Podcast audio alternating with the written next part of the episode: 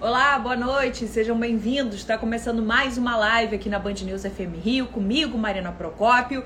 Eu sou repórter da Band, colunista da Band News FM Rio. Sempre às terças-feiras a gente tem um encontro aqui às sete da noite para falar sobre saúde.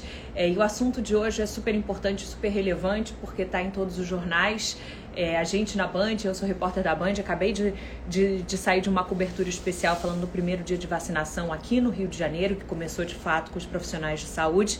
E a gente vai conversar hoje com um convidado especial, tirando as dúvidas exatamente sobre isso, gente, sobre vacinação. Boa noite a todo mundo que está entrando, pode chegar, porque hoje é muito importante a prestação de serviço, é informação sobre a vacina, sobre outros assuntos ligados à Covid, reinfecção e com alguém que entende muito do tema. A gente vai conversar com o clínico geral, Dr. Marcelo Dibo, que é diretor médico do Hospital Badim. É, já conversei com ele ontem para a gente bater uma bola sobre essa live. Ele entende muito do que vai falar e acho que vai ser super importante para todo mundo. Então, quem puder chamar outras pessoas, vai entrando. Eu vou já chamá-lo aqui na linha para a gente começar a conversar e tirar todas as dúvidas sobre vacina e tudo mais. Boa noite, Vinícius. Boa noite a todo mundo que está chegando, a Roberta. Boa noite a todo mundo. Deixa eu te convidar aí o nosso convidado, que deve estar tá chegando aqui. Daqui a pouquinho ele está chegando. Ele ainda não tá na linha, mas daqui a pouco tá. E aí, repetindo, para quem tá chegando agora, gente, é vacina já, Simone tá falando, é verdade. É, para quem não sabe, a vacinação, a, a gente tá falando aqui da Band News FM Rio, mas isso se repete em todo o país, né? Já que tá uma coordenação da campanha nacional de imunização. Aqui no Rio de Janeiro as vacinas chegaram uh, ontem, mas hoje de fato começou na capital fluminense, em muitos municípios do interior, em outros vai começar amanhã por conta de um atraso na distribuição das vacinas. E a gente tá, a gente vai falar um pouquinho sobre a vacina que está sendo aplicada agora, conhecida como a Coronavac, né, produzida ali desenvolvida também em parceria com o Instituto Butantan pela Sinovac, e também a perspectiva de outra vacina que já tem autorização para uso emergencial da Anvisa, que é a que tentar aqui ver se o nosso convidado já está na linha. Ele ainda também não está na linha, mas deve estar entrando daqui a pouco. Eu repito que a gente vai conversar com o Dr. Marcelo Dibo, que é diretor médico do Hospital Badim. Deixa eu tentar aqui ver se ele já entrou. Ele deve estar entrando. Eu acredito que ele deve estar entrando daqui a pouquinho e aí repetindo para quem está aqui na linha com a gente, a gente vai conversar hoje sobre vacinação, falar sobre tirar as dúvidas sobre essas duas vacinas já aprovadas pela Anvisa é, tanto a vacina de Oxford, que a expectativa é de que chegue uma remessa de 2 milhões de doses que estão vindo da Índia em breve. A gente tem expectativa ainda era essa semana, agora está em negociação com o governo da China, é um momento muito difícil, todo mundo está segurando as vacinas que tem, embora o Brasil já tenha um acordo ali, é, é, já tenha pagado por essas doses, ainda está numa negociação com, com a, o governo indiano. Bom, agora eu vi que ele já entrou aqui na linha, então agora sim eu vou chamar o nosso convidado e repetindo para a gente falar sobre vacina, reinfecção, vários temas ligados à Covid que são bem importantes nesse momento que a gente está vivendo. Então, se você tem alguma dúvida, prepara aí, porque o nosso convidado entende muito do tema, Dr. Marcelo Digo, que vai entrar agora com a gente. Já vou chamá-lo, deixa eu ver, Dr. Marcelo. Não é, eu vi ele entrando aqui, ainda não achei ele aqui. Deixa eu ver mais uma vez. Aqui, agora sim. Chamando. Agora ele deve estar entrando com a gente, ele que é clínico geral e diretor médico do Hospital Bardim. Doutor Marcelo? Tudo bem? Tudo bom? Boa noite. É um prazer recebê-lo aqui, ainda mais para tirar dúvidas tão importantes, né? Oh, eu que agradeço. Finalmente eu estou falando com você, né? O grupo é do Badim já falou bastante, chegou a minha vez. Desculpa aí é a demora, verdade, me enrolei. Pela equipe sempre com tecnologia me enrola um pouquinho.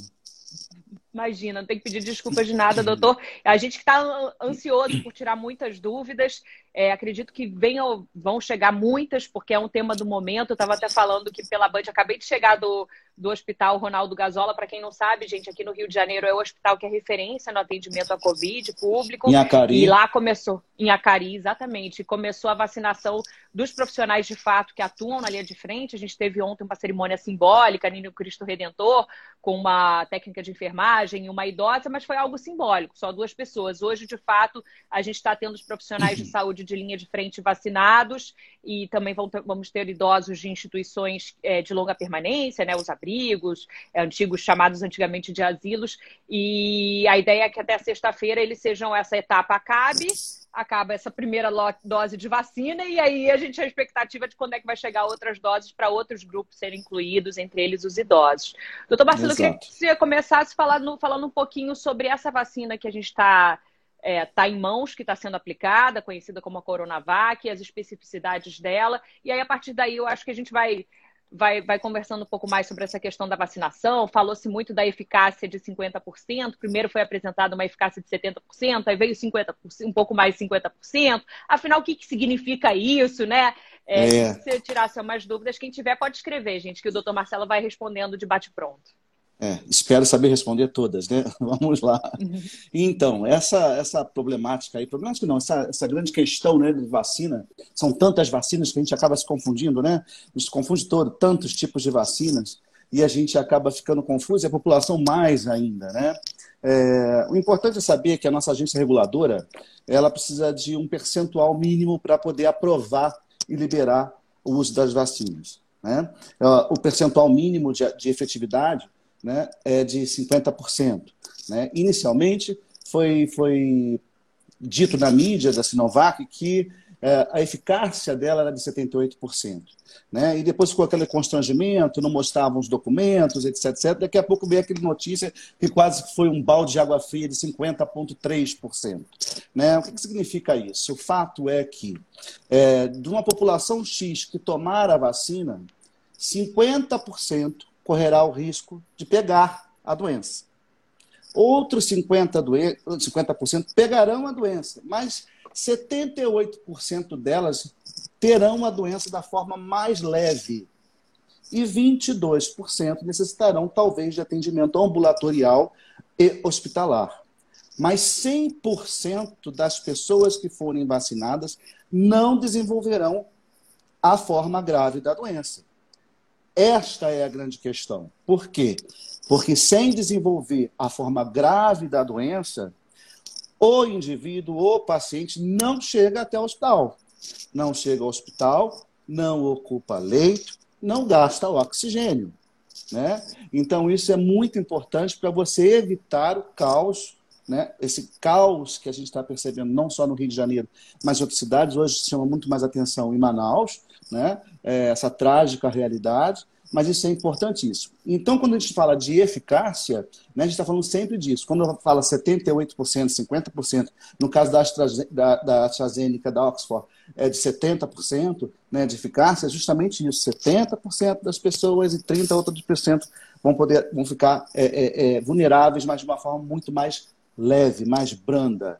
Né? Isso que é importante que as pessoas saibam. Então, assim, 50% de, uma, de um percentual de população é, é, é, imunizada e, e, e desenvolvendo doenças brandas, isso é muito importante quando a gente pensa na população como um todo. Né? E a gente precisa de um maior número de pessoas vacinadas para que a gente possa realmente controlar a epidemia.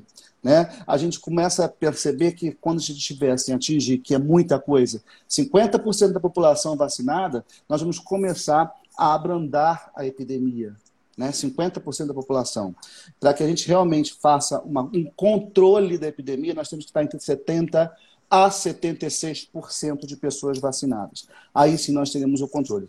Isso a gente espera que aconteça lá no segundo semestre e que a gente vai começar realmente a ver os números caindo, caindo próximo de zero. Né? Aí a gente vai ter realmente o controle dessa pandemia. Então, assim, é, Sinovac, ou Coronavac e a de Oxford, né? É, independente do seu percentual, se uma é 70, outra é 50, não importa. O importante é que a vacina que estiver disponibilizada, a população entenda que é necessário que se vacine. Tem perguntas chegando já. A gente está conversando com o Dr. Marcelo Dibo, que é clínico geral, diretor médico do Hospital Badim, que vai dar uma série de esclarecimentos para a gente de tantas dúvidas que tem sobre a questão da vacina. Já tem perguntas chegando aqui é, para a gente. Uma delas, eu peço desculpas, passou rápido, não vi o nome da internauta, mas perguntando, acho que você já, já esclareceu um pouquinho no final. Ela perguntou: será que eu já posso sair de casa, então? É, sair do meu isolamento? Eu que estou dentro de casa, não sei se é ela tem alguma comorbidade, porque é idosa você já falou, né, doutor Marcelo? Calma, não é hora. Quer calma, dizer, não é hora. 50 ou 70%, fato, 70% é, é que a gente o vai fato poder... de ser vacinado, exatamente, ter uma imunidade que a gente chama de imunidade de rebanho. Né? Então, enquanto é isso, você foi vacinado, as medidas são fundamentais que a população tenha isso em mente. Né? As medidas continuarão as mesmas de segurança. O uso de máscara, evitar aglomerações, lavagem das mãos, álcool 70, isso é fundamental né, para que a gente tenha realmente o controle. As pessoas não podem começar a fazer as suas festas, planejar os seus aniversários, planejar já o Réveillon, o Carnaval de Julho, né, é, por conta da vacina. A gente ainda não tem o número de vacina suficiente, esse é só um início, um início simbólico, são pouquíssimas doses, a gente espera que realmente as IFAs realmente sejam, sejam liberadas, né, é, é, que cheguem realmente, para que a gente possa começar a produção de uma forma independente. Isso é fundamental, que a gente não dependa da importação, de ficar trazendo vacina de fora, né, é para que a gente possa realmente relaxar e sair das medidas de controle. Então, não, você foi vacinado, não saia do questão de isolamento. Não podemos ir para festas. Não será assim temos que manter o cuidado, porque isso é um bem coletivo, é um bem da sociedade. Perfeito. Tem mais perguntas chegando aqui. Só esclarecendo, o doutor Marcelo falou do IFA, né, doutor Marcelo? É uma é, uma espécie de matéria-prima, a gente pode dizer assim, para da vacina que a gente depende da chegada para a produção nacional, tanto de Oxford pela Fiocruz, isso. quanto a da a Coronavac pelo Butantan, só que isso vem da China e por enquanto está numa negociação ali, ainda não há uma perspectiva, é. pelo menos a curto prazo, né, doutor É o ingrediente farmacêutico ativo, né? É através desse ingrediente é que nascerão as vacinas. Né? Tá. É, vamos lá, primeira pergunta, vou pela ordem que fizeram, já tem a do Luiz chegando aqui. Luiz, eu só vou é, priorizar quem fez primeiro, que foi a Tina, uma pergunta de serviço perguntando de alergia. Quem tem alergia pode tomar vacina? Você sabe, doutor Marcelo, a gente ouviu em outras anteriores a questão do ovo, acho que da febre amarela, da gripe, tinha essa questão. É... Essa também tem? É, essa é, uma, essa é uma, uma, dúvida que muitas pessoas têm, né? Porque muitas das vacinas, principalmente a tríplice, que é a rubéola, a cachumba, é, é, é, é, a tetra também viral e a da febre amarela, elas são produzidas através de embrião de aves, né? Geralmente de, de frango. Né? Então, quando você faz essa vacina, ela fica com um resquício de clara de ovo. Né? Então, as pessoas que têm é, essa alergia a ovo, né, e geralmente é uma alergia que tem que ser muito severa, não uma alergia branda, podem fazer reação, reações alérgicas. Né? No caso dessas vacinas, elas não são feitas dessa, dessa forma. Então não há perigo. Tenho alergia a ovo? Pode tomar a vacina. Tá? Olha, interessante. O Paulo lembra, fala que ele, na verdade, fala, narra um fato curioso eu gostaria de saber a, a, sua opinião como profissional de saúde. Diz ele que ele é de Curitiba, que lá houve a primeira recusa em se tomar a vacina foi num um idoso, num abrigo. É, queria saber a sua opinião, doutor Marcelo. Tem muita gente ainda desconfiada por toda a questão, toda a polêmica que envolve, sem a gente entrar no mérito político, porque não é esse o objetivo aqui. A gente está falando de ciência, a gente está conversando com um médico, e aí sobre qual a sua avaliação médica, científica é, a gente sabe que a aprovação é para uso emergencial. Ainda assim, o senhor acredita que é seguro? Olha, é, eu possivelmente amanhã vou estar de plantão e amanhã terá vacinação, que é um hospital municipal Lourenço Jorge. Né? Eu quero ser o primeiro a ser vacinado, né? independente de onde esteja vindo essa vacina. Vou ficar bastante emocionado, porque a gente que está na linha de frente, que cuida dos doentes, a gente sabe o que, que é a doença e como ela se comporta. Né? E é muito triste ver pessoas morrendo e agonizando com dificuldades respiratórias e com outras patologias que acometem é, o, o, organismo. Então é muito trágico. Né? E eu não consigo conceber como é que pessoas ainda relutam né? e resistem. Porque, assim, a história da vacina, a gente sabe que a primeira vacina foi lá em 1976, quando Eduardo Jenner inventou a primeira vacina da varíola, né? É onde ele percebeu que as pessoas que cuidavam do gado tinham uma forma mais branda, então ele começou a inocular a varíola do gado nas pessoas para que elas tivessem um contato primeiro dessa forma branda e quando elas adquirissem a forma humana tivesse maior anticorpos e a doença fosse mais tranquila, né? Então essa, essa vacina veio veio veio, veio para o Brasil em 1804, 1800 e alguma coisa, pelo Marquês de Barbacena, né? E aí a gente entende que em 1904 Oswaldo Cruz impõe a lei da vacina obrigatória, né? E nós tivemos no Rio de Janeiro entre 10 a 16 de novembro de 1900, 1904, né, o que gente chamou de revolta das vacinas. Né? E a gente, nós estamos aí em 2021, é impossível que a gente tenha que viver de novo algo parecido e as pessoas se recusando. Claro que as pessoas são livres, né, têm livre-arbítrio para fazer o que quiserem, né, mas é uma pena, porque assim, eu não espero, não terei vida, se Deus quiser, para ver uma nova é, pandemia, né, é, mas assim, é, é, é uma questão humanitária né, tomar a vacina. Eu acho que não pode haver questionamento, tendo em vista que o mundo se uniu, o mundo está unido num propósito né, de fazer uma vacina em tempo recorde, com a maior possibilidade de segurança possível. Não há tempo, não há tempo para que possamos fazer todos os testes possíveis e imaginários. Não há tempo. Nós estamos em frente a uma pandemia de virose. Virose é uma coisa aguda. Nós precisamos quebrar esse ciclo imediatamente. Então, assim, é, é difícil, é, a gente entender que a pessoa ainda esteja resistente a isso. Hoje mesmo nós estamos é, conversando sobre isso com a diretora administrativa, Virgínia. Ela fala assim: os funcionários que se recusarem né, a, a tomar a vacina. Assim, no nosso caso, é, eu acho que não dá para recusar, porque nós somos profissionais que estamos cuidando de outras vidas. Nosso contato é muito próximo, eu não tenho direito de contaminar ninguém. Né? Então, assim, vai ser pré-requisito para trabalhar nossa unidade que seja vacinado, assim como existe, a gente exige que seja vacinado para hepatite e outras, outras vacinas mais. Né? Então, assim, o que eu posso dizer, é, não quero entrar no método de crítica, né, de dizer certo ou errado, é simplesmente lamentar. E eu, quanto médico, serei um exemplo tomando a vacina e levantarei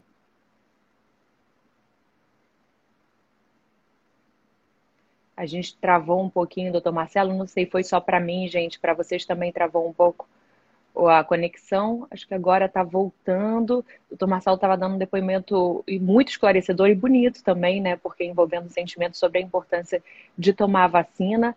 A conexão dele deu uma pequena travada. Para vocês também está travando, gente? Eu acho que está voltando daqui a pouquinho. A gente está conversando com o doutor Marcelo. É, sim, está falando, travou também. É.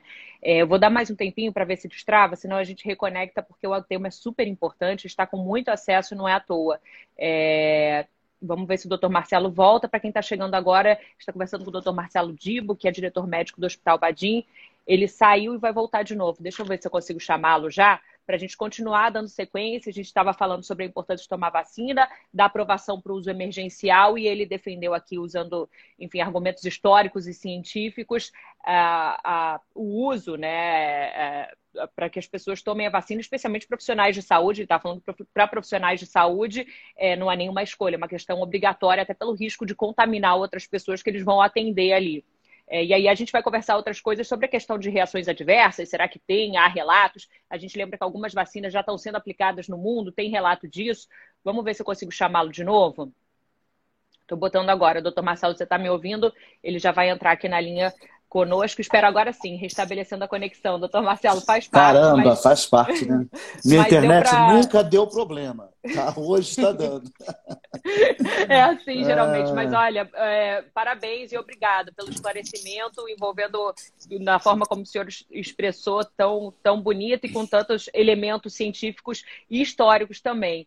É, a minha dúvida agora é a seguinte é com relação ao risco de, de, de reação. Primeiro, eu queria que você explicasse. Muito se fala da, das outras vacinas. Ah, tem o vírus ativo, não tem o vírus ativo. Então, assim, em termos leigos, existe o risco de você pegar, ter algum sintoma da Covid se você se vacinar?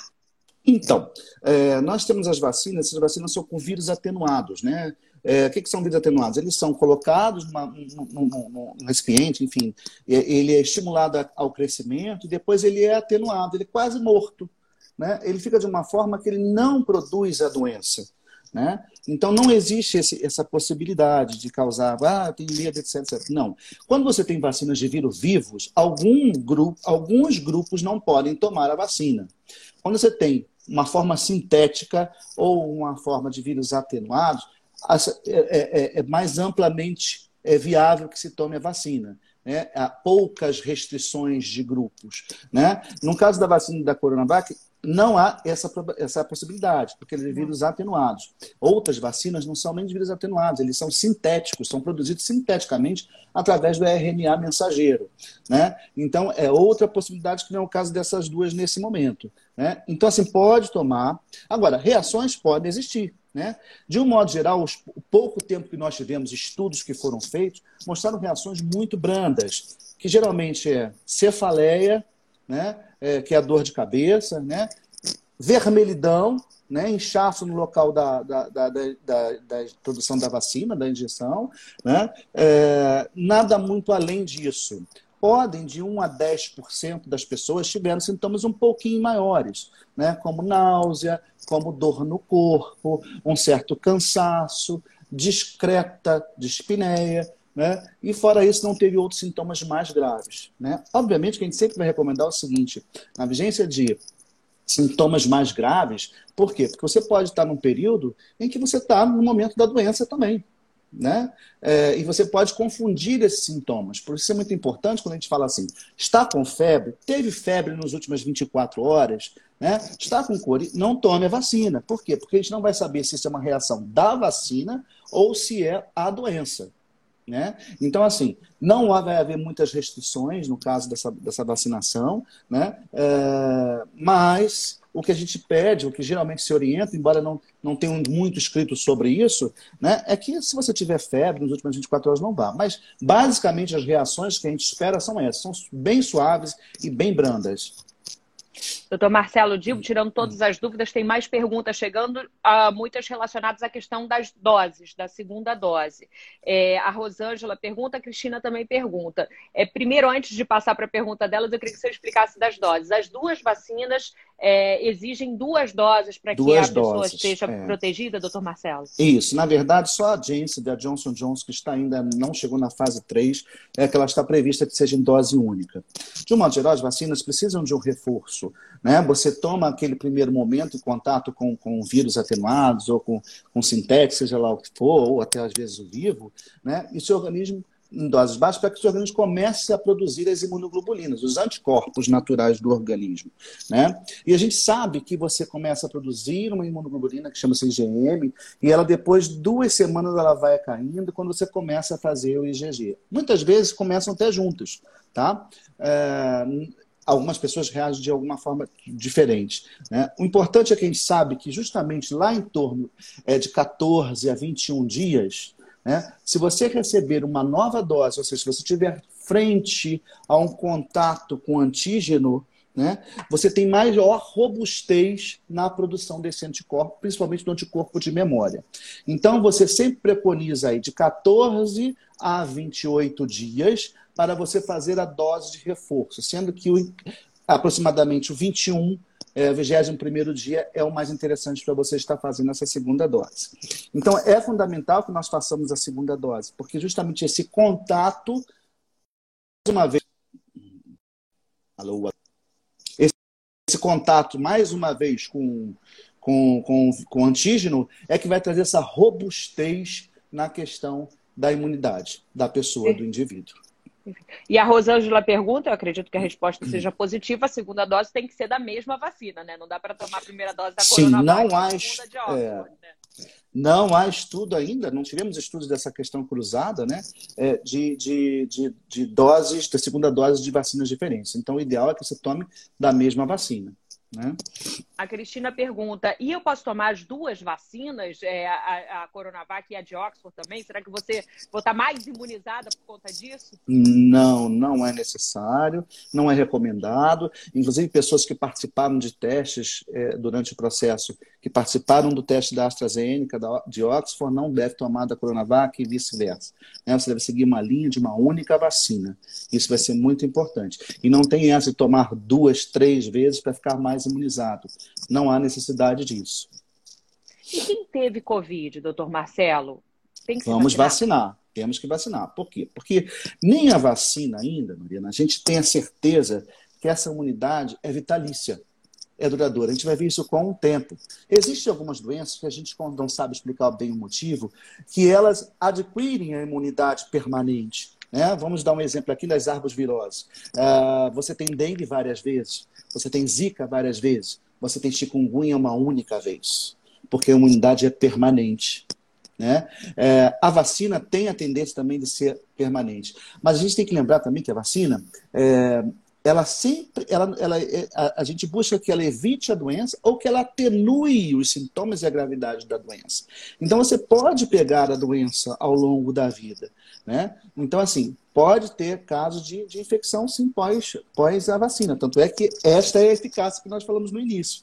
Você tomou a vacina, mas 50% pode pegar a doença, né? Então, assim, é, é importante que a gente saiba que pode pegar sim, entendeu? Perfeito, se Gabriela. Não, não, é, é, respondeu sim. Quer dizer, quem teve Covid, mesmo aquelas pessoas que fizeram que agora a gente já Vamos vacinar. Né, IgG, IgM. Eu, eu tive Covid, aí eu tô lá com o tal do IgG, que é o que todo mundo quer, que diz todo mundo tá busca. Copos, é, montando acima de nove ali. Mesmo assim, vacina também é Vacina também, essa é a orientação. Porque a gente tem visto, Mariana, que aí a gente vai entrar na questão da reinfecção. Nós temos visto que pessoas uh, pegaram nós tivemos doentes nossos que chegaram em março vindo de fora do Brasil, né, dos Estados Unidos, mãe e filha, que vieram contaminadas, né? Não tivemos o PCR, que no início éramos difícil de fazer o PCR, mas ela tinha toda a sintomatologia, com aquele tomografia com, com lesão em vidro fosco, que caracteriza a doença, né? E essas pessoas retornaram para a gente em, em, em agosto, né? Com sintoma, né? Uma única pessoa, que no caso foi a mãe, né? E depois a tia e a filha pegaram também, ou seja, foi, é um quadro clássico de reinfecção. Obviamente que a gente só pode atestar a reinfecção quando a gente faz um novo PCR e vai estudar a variação do vírus, a, a, a genética do vírus, o genoma do vírus. Né? E a gente não faz isso o tempo porque não tem tempo, mas a gente percebe, a gente sabe que acontece a reinfecção. Né? Então, assim, independente de já ter tido ou não, deve se vacinar sim. Perfeito. É, então, respondeu até a Raquel tinha mandado a pergunta. Acho que a reinfecção é uma grande dúvida nesse momento da pandemia. Para o senhor que atua na linha de frente, tem todo esse conhecimento e experiência, ainda que haja uma dificuldade de comprovação por questão até daqueles exames lá atrás, que a gente tinha uma carência enorme. É, o senhor, é. pelo, pelo, pelos Sim, hoje, já, hoje nós já temos. Hoje nós já temos registros né, de, de, de pessoas que tiveram o estudo do, da, genético do, do, do, do, vírus, então, confirmadamente, pessoas na Bahia, né, então a gente tem esse relato em, em outros, em outros lugares do mundo, né, mas a gente, no dia a dia, a gente sabe que existe. Então, assim, quatro, cinco meses, esse, esse GG começa a cair, começa a cair, e tem visto pessoas reinfectando. Né? E geralmente as pessoas que negligenciam né? Geralmente as pessoas que foram para os bailes, que foram para Dias Ferreira. Né? E isso é que, que gerou essa, essa pandemia. As pessoas relaxaram. E eu não estou chamando atenção, porque é cansativo. Né? A gente espera voltar, a gente quer voltar para a vida normal. Né? Minha filha fez 15 anos ano passado. Eu, eu, preparei toda uma festa de 15 anos da minha filha e não pude fazer até hoje. Né? E não sei se vou fazer um ano depois, que é em abril. Eu acho que ainda não vai dar. Então, assim, infelizmente, a gente não contava com isso. Temos que ter calma, paciência e perseverança estamos mais próximos do fim do que antes. E é isso que a gente tem que confiar. Entendeu? Amém. A Gabriela, acho que ela tá, acho que ela tá gripada, porque ela tá perguntando várias vezes. E quem tá gripado? Pode tomar vacina? Pode tomar então, vacina? Calma. E aí, Então, quem tá gripado, como é que é essa gripe, né? Porque assim, a gente não pode fugir do momento, né? É, você tem, você tem Vamos falar de uma forma bem brincalhona assim. Você tem pé de porco, rabo de porco, orelha de porco, né? focinho de porco, é feijoada. Você não pode pensar em outra coisa. Né? Então, assim, nesse momento que você está gripado, se você tem os outros sintomas, a gente tem que esperar um pouquinho, porque a gente não sabe se é a Covid. Né? Para que a gente não confunda com a vacina. Senão, daqui a pouco a gente vai ter o seguinte: a vacina Coronavac desenvolve a doença em todo mundo. Não. Você estava doente já naquele momento. Então, assim, é aquilo que eu falei. Eu acho que as maiores restrições serão febre. Tá com febre? Não está com febre? Beleza, pode tomar. Você tem febre, aquele sintoma, ou você tem aqueles sintomas mais clássicos da Covid, que é aquele cansaço, aquela falta de ar, espera um pouquinho para você tomar. Até porque nesse momento não tem vacina. Né? Então, assim, quando tiver realmente campanha da vacina, se você atrasar uma semana, uma semana mais, uma semana menos, não vai fazer diferença para você, porque teremos a vacina e todos serão vacinados.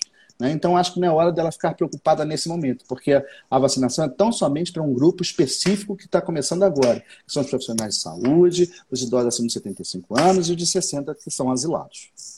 Queria que o senhor explicasse também um pouquinho da escolha desses grupos prioritários. É, os profissionais de saúde, acredito que é muito óbvio, né? Essas pessoas é. estão na linha de frente. Os idosos, uhum. uh, por exemplo, a gente começou no país todo por orientação do Ministério da Saúde com idosos que estão em instituições chamadas instituições de longa, longa permanência, sejam elas uhum. públicas ou privadas. Por que uhum. isso, doutor? Então, a gente, a gente é, é, que você falou, né? O profissional de saúde não, não tem jeito, porque nós tivemos assim, um grande acometimento de profissionais de saúde, morte de profissionais de saúde, e assim, a população depende desses profissionais, né? No caso da pandemia. A gente precisa ter a mão de obra, né? a, a, a ferramenta que vai cuidar das pessoas que estarão doentes. Então, isso eu acho que não há questionamento. As pessoas idosas, acima de 75 anos, acho que é fundamental, porque o índice de mortalidade delas é muito alto. Né? É, 70% delas agravam e chegam a óbito. Então, assim, a gente tem que proteger essas pessoas o máximo possível, né? É, porque elas têm um risco muito maior do que o restante da população. Né? E os asilados também da mesma forma. Por quê? Porque eles dependem de cuidados, né? então as pessoas que cuidam levam entram e saem e levam a, infecção para eles. Então, assim, são grupos muito é, é, é, vulneráveis né, da população e com um potencial de complicação muito grande. Né? E isso com desfecho negativo. Então, este grupo é prioritário. Né? Eu acho que a escolha é. foi certa. A escolha foi certa. Foi. Foi, para mim foi. É porque a gente teve que fazer escolhas. Se nós tivéssemos a grande dose de vacina nesse momento, eu acho que a gente teria que incluir uh, a massa ativa, né? aquele que produz, que trabalha. Né? Eu fico pensando assim, nós do Rio de Janeiro, a gente, a gente pode dar um exemplo, assim, que é. A gente fica imaginando por que a prioridade não é o grupo que entra de BRT, né? Porque assim, estão tão amassados, tão prejudicados, tão vulneráveis, né? Que chega a ser assustador. Mas isso é escolha de Sofia. Temos que fazer uma escolha. Né? Então, a melhor escolha foi essa. Né? É, e eu acho que foi acertada. Perfeito. A Helena pergunta agora, acabou de mandar a pergunta: quanto tempo depois de eu tomar a vacina eu vou estar imunizada? É imediato o efeito? Então, a gente precisa ter aquele tempinho né, de produção de anticorpos. É aquilo que a gente fala. Normal, normalmente a gente vai durar acima de 30 dias, porque você começa ali no 21 dias você já tem anticorpos, já você dá mais um novo reforço né, para aquela robustez de, de, anticorpos. Então você calcula ali que depois dos 30 dias você já está mais segura. Né? É, mas assim, a produção começando, você já tem a possibilidade de ter mais branda a doença. E esse é o grande barato. Né? A, gente não, a gente não conseguiu a vacina que impeça a doença. Né? A gente não conseguiu, tivemos tempo para fazer isso e termos uma vacina que impeça. Nenhuma doença. que está sendo aplicada Nenhuma. tem esse poder. Né? Não, não, não tem. Mas sim, abranda a doença, isso que é importante. Então, ao longo desse tempo, se vir a ter doença, a probabilidade é que seja bem menor a gravidade. Né? Perfeito. É, a pessoa, eu peço desculpa de novo para o internato, foi muito rápido. Ah, a, a gente tem um, um, colega seu da VIP Medicina perguntando 30 dias é a segunda dose, 30 dias depois da primeira dose. Depende de qual das duas, doutor Marcelo? Não, não, não. Assim, depois do início da primeira dose. Depois da primeira dose, mais Isso. em média, 30 dias. Obviamente dose, que, né? que correndo aí as duas doses, né? Ocorrendo aí as duas doses. É, uma pessoa também que perguntou, passou rápido a pergunta, mas eu não vi o nome, mas eu vi a pergunta. Pergunta ela: diabéticos e hipertensos, quando nós iremos tomar? Por acaso, ontem eu participei de uma entrevista coletiva do prefeito e ele colocou as pessoas com comorbidades para a terceira fase. Para a terceira fase. Não é isso, doutor? É, já, sa já saiu o manual da, da Secretaria de, eh, Municipal de Saúde. Daniel Sorães é uma pessoa extremamente competente, é, já foi publicado, já foi liberado, então tem todas as fases, com data, inclusive, de vacinação vacinação. Né? Mas esse grupo, grupo de risco com comorbidades, como hipertensão, diabetes, obesidade, estão na terceira fase. Eu não me lembro de cabeça qual é a data precisa, mas é. está na terceira fase. Acho que nem é. eles sabem dizer, né? Porque tudo vai depender é, da eles entrega, botar, né? Eles botaram uma data é, estimada. Né? Mas vai depender da produção das nossas vacinas. Né? Chegando, a capacidade de, de produção do Fiocruz, a capacidade do Instituto Butantan, vai depender disso tudo aí. Né? É, pergunta do Luiz: asma é considerada comorbidade? Sim, é um tipo de doença, inclusive uma das mais é, complicadoras para quem pega a Covid, né? Porque a doença, o, a doença pulmonar obstrutiva crônica, a DPOC, né, onde a asma está dentro desse grupo, né, é uma dificuldade muito grande, porque geralmente são grupos que são retentores de gás carbônico. Né? Então é, é, é bem difícil esse tipo, manejar esse tipo de doente. Obviamente que não são todos, depende da asma, depende de como ele, ele trata ao longo desse, desses anos todos, né? se é uma pessoa controlada, se tem várias crises, se não tem várias crises. O problema são aqueles pacientes asmáticos, pacientes de DPO6, que são fumantes, de longa data e não se cuidam. Esses realmente têm uma dificuldade muito grande, principalmente quando evoluem para tubo, né? para intubação orotraqueal. É. esses têm uma dificuldade muito grande, a gente tem uma dificuldade, assim, uma... é muito ruim, é muito ruim. A gente realmente fica muito ansioso, é, é, com muito medo de perder esse tipo de doente. Obesidade pode ser considerado como Sim, obesidade.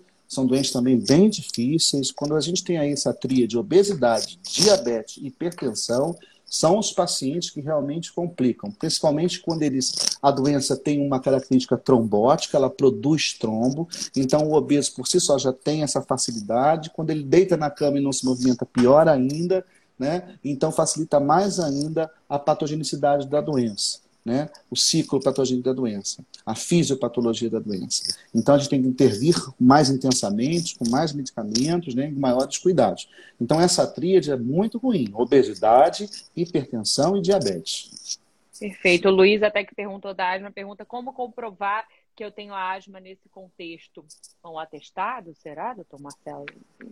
Eu não entendi por que ele quer comprovar. Ele tem que saber que ele, é, ele tem que entender que ele é sabedor dessa doença. E é muito importante que ele informe ao médico. Olha, eu tenho asma. Até porque na anamnese, quando o doente chega, existe uma anamnese onde a gente já pergunta sobre essas comorbidades. Né? A própria enfermagem, no primeiro momento de triagem, ela já seleciona isso. Então, assim, ele serve de alerta para é, é, é, a, a, a, terapêutica do doente. Então já fica mais ligado dizendo que ele tem, que ele tem asma, entendeu? Perfeito. Teve uma internata também, passou rápido, gente, eu não vi, mas a pergunta é a seguinte, que perguntou, a Coronavac, nos profissionais que atuam na linha de frente, deu cerca de 50% de eficácia. O senhor acredita que na comunidade, de uma forma geral, esse percentual pode ser ainda maior? Então, a gente ainda, a gente fez um estudo muito pequeno, né? É, e nós fizemos somente, a grande maioria foi profissionais de saúde, na verdade. Né? É, então, assim, existe estudo, ainda está sendo estudado, essa possibilidade dessa eficácia ser maior, sim. Né, quando for dada toda a população. Assim como a gente sabe também, quando a gente estende, né, que as pessoas fiquem preparadas, quando a gente estende é, o alcance da vacina, aparecerão novos sintomas, novos efeitos colaterais, e a gente vai conhecendo é, é, de uma forma é, mais, melhor, mais definida, mais detalhada. Né? Mas existe sim uma expectativa de, quando essa vacina for largamente distribuída, que a gente possa perceber uma eficácia maior. O senhor acredita que isso possa acontecer nesse ano, doutor Marcelo, pelo que a gente está observando de negociação, enfim, a gente tem uma estrutura, mas agora a gente está encontrando alguns entraves que não estavam sendo esperados, porque está é. todo mundo segurando a sua vacina, né? A Índia, que deveria liberar as 2 milhões de doses que já estão compradas, está segurando, a China com a matéria-prima também. Esse é, é o momento, é o momento de muita dificuldade. Nós não estamos nos é, nós não teve o privilégio de sermos os únicos numa pandemia. Então, o mundo está vivendo isso. Então, assim, é aquela coisa de cada um é, é, defendendo o seu espaço, o seu território, a sua população. Né? Mas acredito que, que, que se nossos governantes, se nossos governantes estiverem mais empenhados né, nessa questão da relação, que eu acho que o grande entrave está na relação do nosso governo, né? Esse é o impacto é inegável, independente da sua posição política. Né? A gente pode abrandar isso. Né? Eu tenho fé, eu sou esperançoso, eu acho que vai dar certo. Eu acho que esse ano a gente consegue vacinar todo mundo aí. É, tenho essa grande esperança. Acho que é, não nosso nosso nosso presidente, não queria falar isso, mas não nosso presidente, mas acho que todo o seu entorno vai trabalhar em prol da gente que a gente consiga realmente os insumos, essa negociação melhor, né? para que a gente seja realmente salvo ainda esse ano, nós e todo mundo, né? Porque realmente serão difíceis as negociações, né? Mas acredito que a gente consiga aí chegar na matéria-prima, porque nós somos muito experientes em produção de vacina, é. né? Nós temos a Fiocruz que é brilhante, que é fabulosa. Então isso não é novo para a gente. Então, se chegando a matéria-prima, nós vamos dar conta. E nós temos uma prática é, muito grande de vacinação. Nós temos uma, uma, uma, uma, experiência muito positiva em termos de vacinação. Então, a gente vai conseguir atingir toda a população, os ribeirinhos, os amazonenses, etc, etc. Nós temos, nós temos vocação para vacina. Né? Então, acho, acredito que com a matéria-prima e a sensibilização da população, né, fazendo o que você faz, o que nós fazemos, né, eu acho que a gente consegue acabar e controlar essa pandemia o mais rápido possível. Tomara. O Marcelo, acho que foi o Marcelo que perguntou sobre as crianças, doutor. Marcela, a princípio, essa, essa campanha é só para maiores de 18 anos. 18 anos. filha de 15, por enquanto, está fora. Não está, está fora. Né? Até porque a gente vai, vai agora ao princípio contrário. Né? Eles são um grupo de baixíssimo risco, né? e eles não têm tendência a desenvolver forma grave, a grande maioria deles torno de 80% a 90% são assintomáticos. Né? Então, eles são muito mais perigosos na transmissibilidade do que no desenvolvimento da doença. Né? Mas eu acho que chegará o momento disso ser incluso no calendário nacional de vacinação. O senhor acredita que é uma vacina que deve entrar para o calendário de forma permanente? Eu acho que sim. Eu acho que deve entrar sim. O grande problema são as mutações. Né? Esse é o grande problema. A gente tem que saber se elas realmente, é, essas vacinas serão capazes de dar imunidade às diversas mutações. Né? Isso que vai ser o grande barato, porque você sabe que a influenza, por exemplo, ela é modificada, tem vários cepas e você vai fazendo todo ano novas vacinas. Né? Então a gente não sabe ainda como vai ser essa imunidade, se essa imunidade cruzada vai ser suficiente pra, eh, para as novas cepas. Né? Eu acho que se a gente conseguir uma vacina que tenha dessa imunidade é, é, boa para outros tipos de cepas, acho que a gente possivelmente vai entrar no calendário de vacinação. É uma possibilidade. Por acaso eu entrevistei há dois dias a médica Sue Clems, que é brasileira, apesar do nome, mas que está chefiando o grupo de vacinação de vacinação Oxford. E ela, falou, é, ela falou que eles estão exatamente testando nesse momento a questão da mutação, se é eficaz contra a mutação. A princípio indica que sim, mas que até o fim do é. mês eles devem dar uma resposta Isso. com relação à Oxford. A princípio foi positivo, acredita que realmente seja, seja eficaz também nessa nova cepa. Né? A gente também não sabe muito sobre essa cepa, a única coisa que a gente pode afirmar no momento é que ela tem uma transmissibilidade muito maior, né? mas em relação à agressividade a gente não sabe né? ainda, parece que não, né? É, mas igualmente a questão da vacina, a gente espera que realmente tenha uma efetividade nessa nova cepa também, e outros que virão. É, o, Mar, o Márcio pergunta dos profissionais de educação, se tem alguma previsão deles no calendário para ser Tem sim, tem, tem sim eles no calendário. Esse me surpre... Essa é uma parte que me surpreendeu um pouco mais. Uh, porque eles estão, se eu não me engano, na quarta ou na quinta fase. Né? Eu achei que eles deveriam estar mais próximos, iam ser um dos primeiros é? também. Eu acredito que sim, porque assim eles têm é, muito contato com criança intensamente, né? Então eles têm uma possibilidade de se contaminar muito grande e levar para casa. Né? Então eu achava que eles deveriam estar, até por uma questão simbólica, né, de segurança né, dos pais, das mães terem segurança, estar mandando seus filhos para a escola e os professores estarem seguros também de estar na frente da sala de aula, né, porque eles têm filhos, porque eles têm pais, né, e voltam para casa.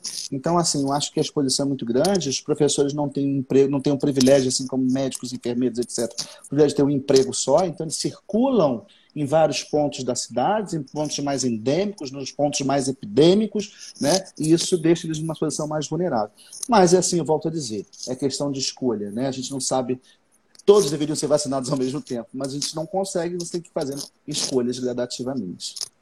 A gente está conversando com o Dr. Marcelo Dibo, que é clínico geral, é diretor médico do Hospital Badim, e está, enfim, dando uma aula para a gente, muitas pessoas agradecendo, parabenizando essa live. Doutor, são esclarecimentos super importantes. E eu lembro para vocês que essa live vai ficar salva. Tem gente já perguntando o que a gente falou no início da live com relação à reinfecção, se quem tomou precisa tomar de novo. Eu vou repetir algumas duas perguntas, mas lembrando que essa live vai estar salva na página da Band News FM Rio. Então, quem quiser compartilhar ou chegou agora, quer assistir o início, vai estar lá, acho que são informações super importantes. Aqui é a pessoa pode se contaminar várias vezes com uma gripe. Teve mais de uma pessoa que perguntou isso de novo. Eu sei que o senhor já falou, mas queria voltar a, a esse tema ah, antes sim. da gente caminhar para nossa nosso é. fechamento.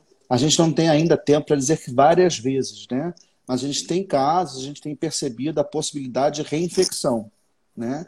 Várias vezes a gente não sabe se a gente adotar aquele princípio da vacina, assim, quando você tem um novo contato é, com o antígeno, você pode criar mais robustez na sua imunidade.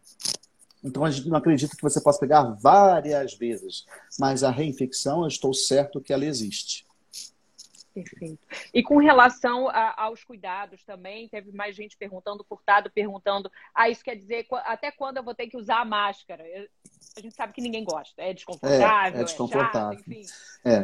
A gente sabe que a medida, a gente, a gente sabe que a medida que a gente for vacinando, né, a gente vai ver nos jornais da vida é que o índice está caindo de contaminação, número de mortes, etc, etc. Mas assim, eu volto a dizer, enquanto nós não tivermos a tal imunidade de rebanho, todos nós estamos vulneráveis. Eu acho que a máscara, né, a máscara, ela deverá, ela só poderá ser extinta de vez quando nós tivermos essa imunidade de rebanho, ou seja, cerca de 70% da população vacinada. Agora, a gente tem que pegar coisas boas da pandemia, né? É, acho que definitivamente lavagem das mãos e uso do álcool tem que ficar para sempre, porque se a gente olhar para trás, eu, por exemplo, que sou médico, lavo a mão, né? É, ano passado eu não tive nenhuma virose, não tive nenhum resfriado, né? Por quê? Porque o meu índice de lavagem de mãos, de passar aumentou muito. Né? Então, muitas pessoas diminuíram as suas sinusites, os seus resfriados, as suas gripes, por causa desse simples ato de lavar as mãos. Então, a máscara, eu acho que a gente só vai poder realmente se livrar em aglomeração quando tiver 70% é, da população vacinada. A gente consegue aí é, é, é, a imunidade de rebanho. Né? Perfeito. Doutor Marcelo, mais gente mandando parabéns. É realmente é uma aula que o senhor está dando para a gente. Para a gente caminhar um pouco para o fim, eu queria que o senhor falasse um pouquinho da situação atual. Doutor Marcelo, que atua na linha de frente, ele mesmo disse amanhã deve estar tá tomando a vacina aí. É... Queria que você falasse como é que a gente está atualmente aqui no Rio de Janeiro, qual é a situação? Nós estamos numa situação ainda bastante delicada, né? As pessoas realmente estão sendo contaminadas, nossas unidades privadas e públicas estão cheias né? tanto as privadas quanto as públicas, né? estão cheias. As pessoas estão com, realmente com, com muito medo, né? Uh, então, estão procurando mais as unidades hospitalares de uma forma mais precoce. Né? Uh, a gente tem percebido que existe uma, devido a essa demanda, necessidade de internação maior. Né? Uh, estamos com os leitos de terapia intensivas bem cheios. Nós no Hospital Badinho estamos totalmente ocupados e a gente vem vindo assim de uma forma muito intensa, né? É, é verdade que essa ocupação vem um pouco de, dessas é, aglomerações de fim de ano? Vocês têm Não tem a menor isso? dúvida, é, é, é sazonal. O número de feriados de novembro tem um reflexo imediato nas internações, a procura é intensa. É, nós tivemos dias muito, angusti muito angustiantes no final do ano passado, que a gente realmente estava sem leito no Rio de Janeiro, até privado. Né? Isso nos angustia muito, porque causa uma insegurança muito grande. Né? e ao mesmo tempo deixa, nos deixa assim, profissionais de saúde muito exaustos. Né? É, isso tem nos deixado muito exaustos é, fisicamente e psicologicamente. Né? Trabalhar de máscara, trabalhar com essa paramentação toda é muito difícil, é muito difícil. E por mais que nós tenhamos o máximo de cuidado, a gente acaba negligenciando conosco mesmo. Você tira vestimenta, bota vestimenta, tira vestimenta, bota vestimenta, e a gente tem assim, precisa ir no banheiro, a gente precisa é, é, tomar uma água, então assim, é muito exaustivo, muito exaustivo. Realmente o profissional de saúde nesse momento está muito cansado. Cansado não só pela questão física, mas psicológica também, porque tem sido muito duro, muito duro ver a angústia dessas pessoas que entram no hospital sem ver suas famílias e muitas das vezes morrem. O desfecho é negativo. Né? Então isso é muito duro, é muito traumatizante.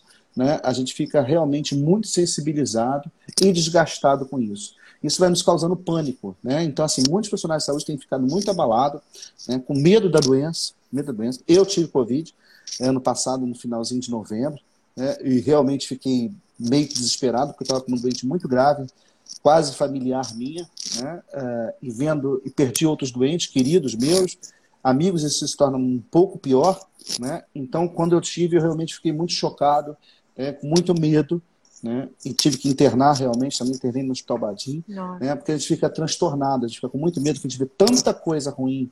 E é uma doença tão agressiva em 24 horas, a cada 24 horas, que você realmente se assusta, né? É, então, assim, o panorama é um panorama não favorável, nós estamos realmente numa, numa forma é, singular, os hospitais estão cheios, os leitos estão cheios, né? E o que a gente pode pedir é que realmente evite as aglomerações. Isso é fundamental. É fundamental que a gente vê isso. É, aglomerou, festa, é, é, é sol, praia. Com certeza, aquelas duas semanas subsequentes, nós teremos um aumento é, é, de atendimento e de internação. Isso é um fato, é extremamente ligado. Né? A gente consegue tangibilizar isso nas nossas unidades. Causa e efeito, né, doutor Marcelo? Causa e efeito, exatamente.